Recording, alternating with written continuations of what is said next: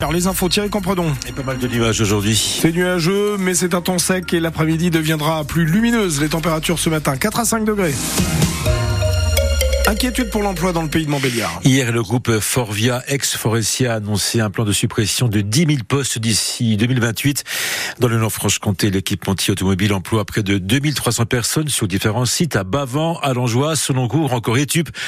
Une annonce qui provoque la surprise et l'inquiétude des salariés, mais aussi des syndicats. Eric Napio est délégué CGT sur le site de Bavant qui emploie près de 800 personnes dans les systèmes d'échappement et l'hydrogène.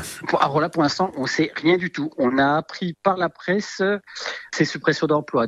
Ça montre un, grand irrespect pour les représentants des salariés et pour les salariés puisque nous apprenons les nouvelles par la presse. Nous ne savons pas quels seront les pays impactés, quels seront les business groups de chez Forcia impactés, ni les usines qui seront impactées. Vu que c'est des sites en Europe, vu que c'est un emploi sur sept en Europe, euh, il y a de fortes probabilités que nous serons fortement impactés effectivement, l'échappement va être concerné vu qu'il y a une baisse de volume. Euh, il a été aussi dit qu'il y aurait une, euh, une recrudescence de développement des intelligences artificielles qui laisse euh, craindre pas mal de pertes d'emplois de la catégorie ingénieur. L'hydrogène aussi sera impacté.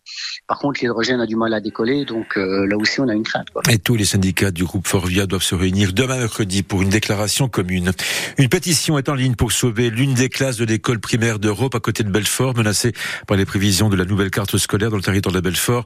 Cette pétition est publiée sur change.org. Une manifestation est prévue le 8 mars prochain pour bloquer la nationale qui traverse la commune. Jonathan Daval porte plainte pour diffamation contre les parents de son ex-épouse Alexia. Condamné à 25 ans de réclusion criminelle pour le meurtre de la jeune femme, le Haut-Saunois s'insurge contre des propos tenus par la mère et la sœur de la victime dans la série Alexia, notre fille, diffusée sur Canal+.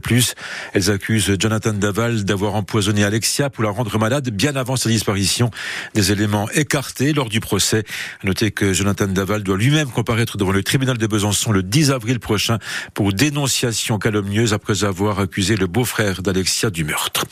Les 55 artistes qui feront vibrer le mal souci du 4 ou 7 juillet prochain aux Européennes de Belfort sont désormais dévoilés. En plus des grosses têtes d'affiches déjà connues comme David Guetta, Lenny Kravitz ou Sum 41, il y aura également The Prodigy, Yamé, Bon Entendeur et bien d'autres. La programmation complète est à retrouver sur francebleu.fr et dans un petit quart d'heure dans notre grand format avec Marie Guetta.